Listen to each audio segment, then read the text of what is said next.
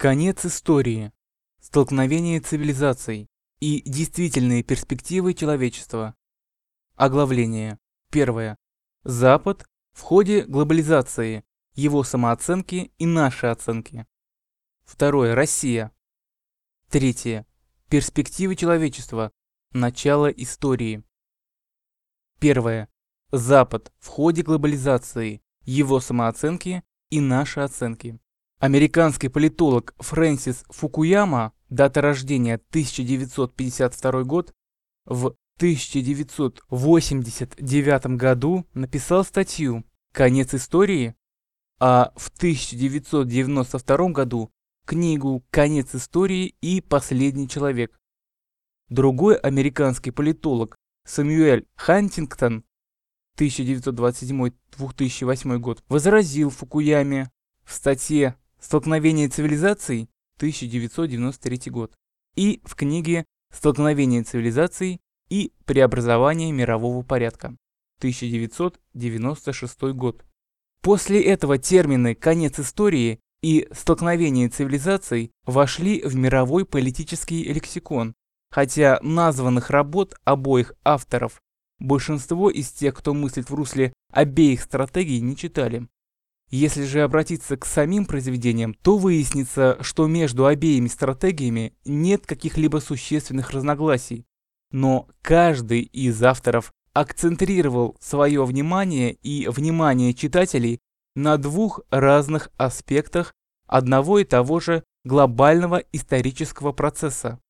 А если обратиться к реальной политике, то выяснится, что оба термина стали лозунгами, которые оказывают воздействие на психику политиков разных стран мира и интегрируют их деятельность в определенную эгрегориальную алгоритмику, которая одновременно работает и на достижение конца истории в смысле торжества принципов западного либерализма и на столкновении цивилизаций, которое может привести ко вполне реальному концу истории нынешней глобальной цивилизации. Вопрос только в том, какая из тенденций возобладает. Состоится ли конец истории в смысле глобального торжества западного буржуазного либерализма, либо тупая настырность Запада в этом направлении приведет к столкновению цивилизаций с перспективой реального конца истории нынешней глобальной цивилизации, либо некая Третья тенденция погасит обе названные выше. Однако третьей возможности оба автора не увидели и рассматривать ее не стали. С точки зрения обоих авторов, высшая форма организации человеческого общества может быть реализована только на основе идеалов либерализма. Так, Хантингтон цитирует Фукуяму. «Видимо, мы становимся свидетелями», – утверждал Фукуяма, – «конца истории как таковой». Это означает конечную точку идеологической эволюции человечества и универсализацию западной либеральной демократии как конечной формы человеческого правления. Конечно же, кое-где в третьем мире могут иметь место конфликты, но глобальный конфликт позади, и не только в Европе. Именно в неевропейском мире произошли огромные изменения, в первую очередь в Китае и Советском Союзе. Война идей подошла к концу. Поборники марксизма-ленинизма могут по-прежнему встречаться в местах типа Манагуа, Пхеньяна и Кембриджа с Массачусетсом, но победу с триумфом одержала всемирная либеральная демократия. Будущее посвящено не великим битвам за идеи, но скорее решению приземленных экономических и технических проблем, и все это будет достаточно скучно. При этом обратим внимание на то, что Фукуяма пишет об этом не как о свершившемся факте, а только утверждает, что в сфере борьбы идей западный либерализм уже победил, поскольку фашизм и марксизм продемонстрировали свою жизненную несостоятельность, что выразилось в разгроме гитлеровской Германии, Италии и империалистической Японии в 1945 году. И спустя 40 лет в том, что СССР и Китай начали социальные реформы, в ходе которых в организацию жизни их обществ, включая и организацию экономики, проникают принципы западного либерализма. Как следствие, по его мнению, в силу отсутствия каких-либо иных конкурирующих идей, и ориентации широких масс населения, пока еще не либеральных государств, на потребление в западном стиле. Это вопрос времени, когда все государства станут унифицированы по-западному либеральными и исчезнут мотивы каким-либо международным конфликтам. Сценаристику же дальнейшего осуществления процесса глобальной либерализации Фукуяма не рассматривает. Хантингтон нигде не оспаривает утверждение Фукуямы о превосходстве западной либеральной демократии над прочими исторически известными организациями жизни обществ, но указывает, суть западной цивилизации – это Магна-карта, а не Магна Макдональдс. Тот факт, что жители не Запада могут укусить гамбургер, не подразумевает, что они примут первое.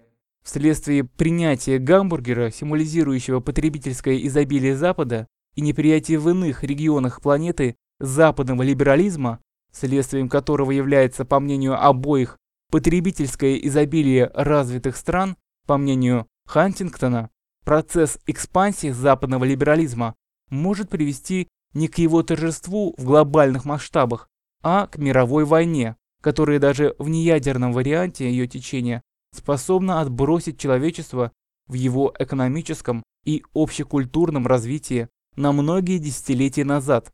При этом Хантингтон указывает на тот факт, что относительная мощь Запада в сопоставлении ее с мощью других региональных цивилизаций прогрессивно снижается с начала 20 века, что только нагнетает потенциал такого рода конфликта цивилизаций. И для него смысл предстоящего периода истории не в том, чтобы активно либерализовать общество в других регионах на западный манер, а в том, чтобы избежать конфликта цивилизаций и спасти Запад, дав ему время осознать и преодолеть некий свой внутренний кризис. В рассмотрении существа этого кризиса Хантингтон не вдается, но, подразумевая его наличие, дает следующие рекомендации на ближайшую историческую перспективу. Чтобы сберечь западную цивилизацию вопреки ослаблению могущества Запада, в интересах США и европейских стран добиться большой политической, экономической и военной интеграции и координировать свою политику таким образом, чтобы помешать странам, принадлежащим к другим цивилизациям, воспользоваться разногласиями между западными странами. Принять в Европейский Союз и НАТО западные страны Центральной Европы, а именно страны Вышеградской группы, Прибалтийские республики, Словению и Хорватию. Поддерживать вестернизацию Латинской Америки и, насколько это возможно, тесное блокирование латиноамериканских стран с Западом. Сдерживать развитие военной мощи исламских и синских стран, как обычных видов вооружения, так и средств массового поражения. Замедлить дрейф Японии от Запада в сторону приспособления к Китаю признать Россию как стержневую сторону православной цивилизации и крупную региональную державу, имеющую законные интересы в области обеспечения безопасности своих южных рубежей, сохранить западное технологическое и военное превосходство над другими цивилизациями. Что наиболее важно осознать, что вмешательство Запада в дела других цивилизаций является, вероятно, единственным, наиболее опасным источником нестабильности и потенциального глобального конфликта в полицивилизационном мире. Но поскольку различия региональной цивилизации по их идеалам и традициям объективная историческая данность, а те, кто мыслит в терминах конец истории, столкновение цивилизаций, в своем большинстве этих рекомендаций Хантингтона не читали, то мышление в этих категориях и проистекающая из него политическая практика работают именно на осуществлении того глобально-политического сценария, от самореализации которого Хантингтон попытался предостеречь прежде всего западных политиков, а также и прочих своих читателей. Фукуяма характеризует культуру Запада как культуру изощренного потребления и видит в потребительском благополучии опору либерализма и смысл бытия человека и человечества. Но поскольку само человеческое восприятие материального мира обусловлено осознанием этого мира имеющим место в истории, то и материальный мир вполне может оказывать влияние на жизнеспособность конкретного состояния сознания. В частности, впечатляющее материальное изобилие в развитых либеральных экономиках и на их основе бесконечно разнообразная культура потребления, видимо, питают и поддерживают либерализм в политической сфере. Согласно материалистическому детерминизму, либеральная экономика неизбежно порождает и либеральную политику. Я же, наоборот, считаю, что и экономика, и политика предполагают автономное предшествующее им состояние сознания, благодаря которому они только и возможны. Состояние сознания, благоприятствующее либерализму в конце истории, стабилизируется, если оно обеспечено упомянутым изобилием. Мы могли бы резюмировать общечеловеческое государство – это либеральная демократия в политической сфере, сочетающаяся с видео и стерео свободной продаже в сфере экономики. И в последнем абзаце статьи рисует перспективу. Конец истории печален. Борьба за признание, готовность рисковать жизнью ради чисто абстрактной цели, идеологическая борьба, требующая отваги, воображения и идеализма. Вместо всего этого экономический расчет, бесконечные технические проблемы, забота об экологии и удовлетворение изощренных запросов потребителя. В постисторический период нет ни искусства, ни философии, есть лишь тщательно оберегаемый музей человеческой истории. Хантингтон, как, впрочем, и другие западные мыслители, пишущие на темы перспектив глобализации и политики, осуществляющие экспансию либерализма на практике, Фукуяме не возражают. В этой ориентации на потреблятство цивилизации как норму жизни выражается непонимание приверженцами либеральной культуры сути человека и сути религии. Это ярко выразилось в определении цивилизации как специфически человеческого явления Хантингтоном. Цивилизация, таким образом, наивысшая культурная общность людей и самый широкий уровень культурной идентификации, помимо того, что отличает человека от других биологических видов. Она определяется как общими объективными элементами, такими как язык, история, религия, обычаи, социальные институты, так и субъективной самоидентификацией людей. Здесь важно сопоставление человека с другими биологическими видами. Как можно понять из этого, если животные в дикой природе потребляют только, что дает им среда обитания, то цивилизация обеспечила человеку возможности потребления не только сырья, но и всего того, что люди производят из добываемого ими в природе сырья. В действительности же все то, что по мнению Хантингтона отличает человека от других биологических видов, не выражает суть человека, а представляет собой следствие иных, более глубоких, действительных отличий человека от представителей фауны. Как показали исследования западных же зоологов, культура, свойственная не только человеку, но и другим достаточно высокоразвитым биологическим видом.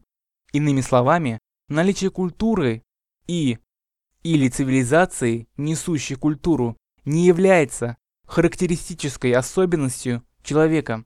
Человек от всех прочих биологических видов в биосфере Земли отличается тем, что информационно-алгоритмическая структура его психики генетически не запрограммирована однозначно, а представляет собой результат личностного развития, протекающего как под воздействием внешних обстоятельств, так и на основе его собственного разумения.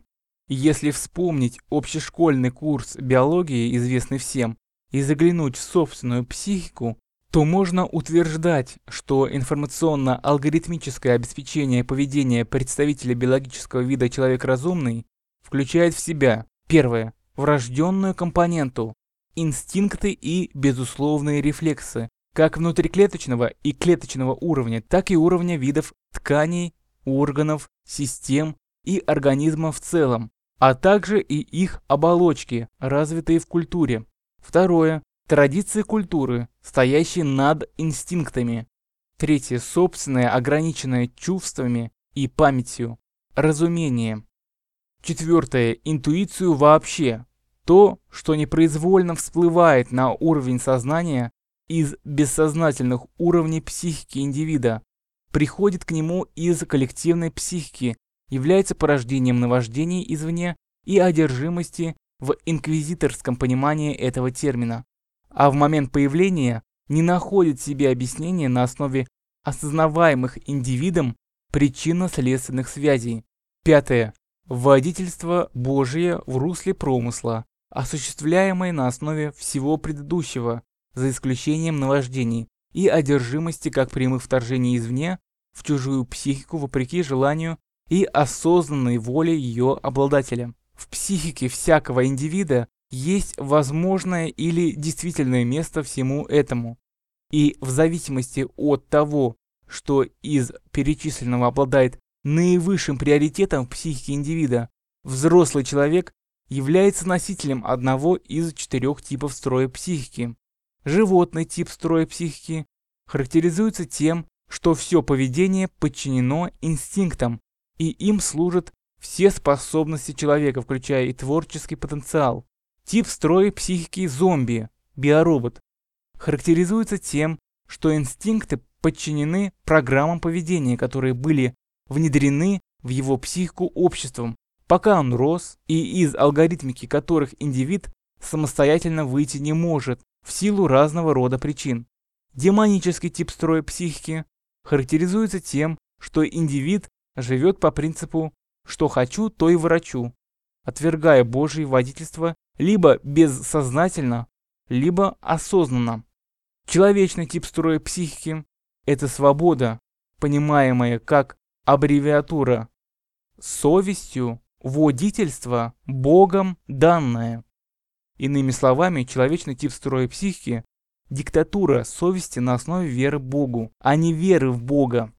Демонический и человечный типы строя психики невозможны без наличия воли, понимаемой как способность подчинять самого себя и течение событий вокруг осознанной целесообразности. Тип строя психики взрослого индивида, преобладающий устойчивый в меняющихся обстоятельствах его жизни, продукт воспитания.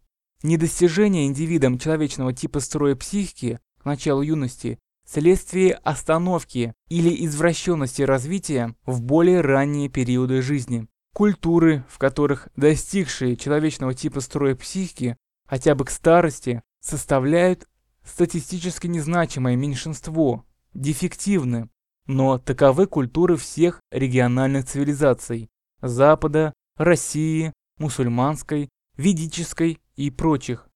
Проблемы Запада состоят в том, что либерализм – это не свобода личности и не общество свободных людей в указанном выше смысле аббревиатуры «свобода», а культура узаконенной вседозволенности и бессовестности. Это следствие того, что Запад – цивилизация рабов, искусственно созданная в ходе осуществления библейского проекта порабощения человечества от имени Бога. Именно это и вызывает неприятие западного либерализма приверженцами идеалов всех иных региональных цивилизаций планеты, хотя сами обыватели Запада этого не понимают, хотя Хантингтон и напоминает им, Запад завоевал мир не из-за превосходства своих идей. Это единственный пункт, по которому Хантингтон и Фукуяма расходятся во мнениях. Ценностей или религии, в которую было обращено лишь небольшое количество представителей других цивилизаций, но скорее превосходством в применении организованного насилия. Жители Запада часто забывают этот факт. Жители не Запада никогда этого не забудут. И какими бы собственными пороками ни были отягощены другие цивилизации, до тех пор, пока западный либерализм не начнет понимать свободу как диктатуру совести на основе веры Богу, помимо церквей и священных писаний, Запад будет переживать обостряющийся кризис, поскольку Бог не безучастен к тому, что происходит на Земле. Второе. Россия. Но и Россия многонациональная цивилизация Руси тоже переживает кризис, суть которого неспособность ее традиционной культуры дать жизненно состоятельный ответ на глобальную экспансию западного либерализма и потреблятства. И у России в современном мире выбор невелик. Либо осознать и осуществить альтернативу западному либерализму, либо погибнуть в попытке стать частью Запада. То есть, как и в начале 20 века, она сможет преодолеть свой внутренний кризис лишь тогда, когда осознает и примет большую идею, идею глобальной значимости. Тогда это была идея построения общества справедливости, в котором нет места паразитизму, каких бы то ни было меньшинств на труде и жизни большинства. И хотя идею справедливости России в 20 веке не удалось реализовать полностью, и Советский Союз рухнул, идея была упакована в ложную оболочку материалистического атеизма, марксизма. Но русский опыт для человечества не пропал напрасно, а стал новой ступенью на пути преодоления самой главной проблемы человечества – проблемы атеизма. И эта проблема – основная причина кризиса всех региональных цивилизаций. На этот раз миссия России будет состоять в том, чтобы показать миру развитие культуры на основе искренней веры Богу и диалога с Ним по жизни каждого человека. То есть предстоит перейти от веры в Бога к вере Богу, ибо всякая вера в Бога всего лишь разновидность идеалистического атеизма. Кажется, что проще? Убрать только предлог «в» в привычном вопросе. Ты в Бога веришь? И выразить его иначе. Ты Богу веришь? Но это два совершенно разных вопроса, и ответы на них ведут к жизни в одном из двух разных миров. Диалектика жизни такова, что в каждом вопросе в некоторой скрытой форме содержится и ответ на него. То есть в самой постановке первого вопроса «в Бога веришь?» по умолчанию скрыто утверждение «Бог может есть, а может его и нет», в том смысле, что достоверного знания об этом быть не может. А в постановке второго вопроса «Богу веришь?» вопрос о бытии Бога уже не стоит. Это уже не вопрос предположений, а вопрос обретения достоверного знания о том, что Бог есть. Это знание представляется Богом каждому персонально тем, что Бог отвечает сокровенной молитве в соответствии с ее смыслом, известным только тому, кто с доверием обращается к Богу, и неизвестным никому из других людей. Но обретение знания о том, что Бог есть, ставит индивида перед другим вопросом. А доверяю ли я ему свое земное и посмертное бытие? Либо нет. В нежелании поставить вопрос таким образом и дать ответ на него вся проблема атеизма человечества. Пока все это выражено в прямой форме, только в России, в материалах концепции общественной безопасности. Но благодаря интернету это знание, старое как мир, сегодня лавинообразно распространяется по свету, и никто и ничто не сможет противостоять этому. В силу этого обстоятельства сегодня качественное изменение мира – дело вступающих в жизнь новых поколений людей. Да, эта информация правящим кланам пока непонятна в силу их порочной нравственности. И потому они не помогают ее распространению в обществе, но и не мешают этому. И это хорошо. Ибо если эта информация будет ими понята, то уж точно придется им не по нраву, после чего они встанут на позиции открытого противодействия ей и, следовательно, на позиции богоборчества, что само по себе чревато гибелью для них и неприятностями для многих других, кто может стать жертвой их политики. Это означает, что России свыше дано время для формирования устойчивого слоя сторонников альтернативно объемлющей Библию концепции общественной безопасности, КОБ, без какого-либо давления сверху. СМИ, ТВ, вождей, правителей, в том числе авторитетных, которые могли бы эффективно ответить на любые попытки извращения содержания КОБ. если новое поколение людей действительно захотят изменить жизнь к лучшему, они смогут ее изменить. Не захотят – их мучения, мучения их детей, внуков, правнуков могут длиться столетиями вплоть до гибели глобальной цивилизации, упорствующей в богоотступничестве. В чем специфика 21 века? В том, что впервые в истории человечества сложилась такая ситуация, что от правящих кланов при всем их видимом могуществе, финансовом и управленческом, зависит далеко не все. Третье. Перспективы человечества. Начало истории.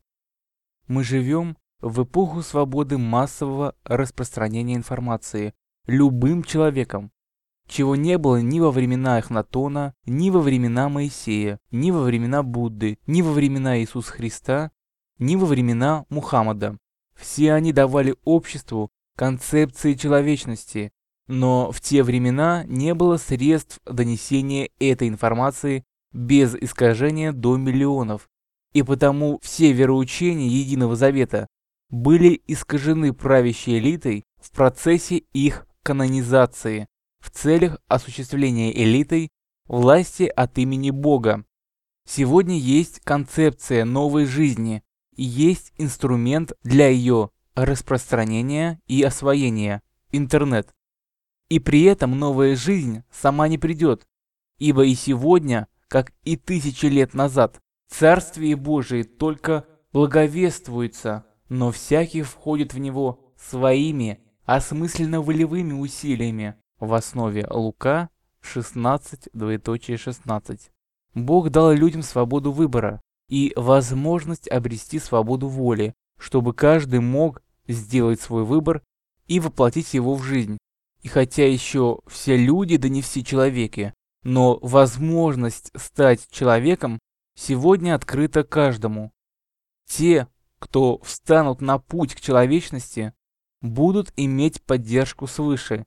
Те же, кто не пожелает идти по пути к человечности и останутся верными потреблятству, в котором Запад достиг несомненных успехов, это тоже будет их выбор. Но этот выбор станет концом истории, их цивилизации и культуры, а не концом истории человечества. Дело в том, что если понимать историю человечества как историю многонациональной культуры носителей человечного типа строя психики, то история человечества еще и не начиналась. Мы живем в конце предыстории человечества, на протяжении которой дети разных народов ищут пути в человечность, глобальную цивилизацию носителей человечного типа строя психики в многонациональной культуре, которые все, может быть, за единичными исключениями, достигает его к началу юности, и в которой не быть человеком в указанном смысле стыдно. Внутренний предиктор СССР 28-29 июля 2010 года.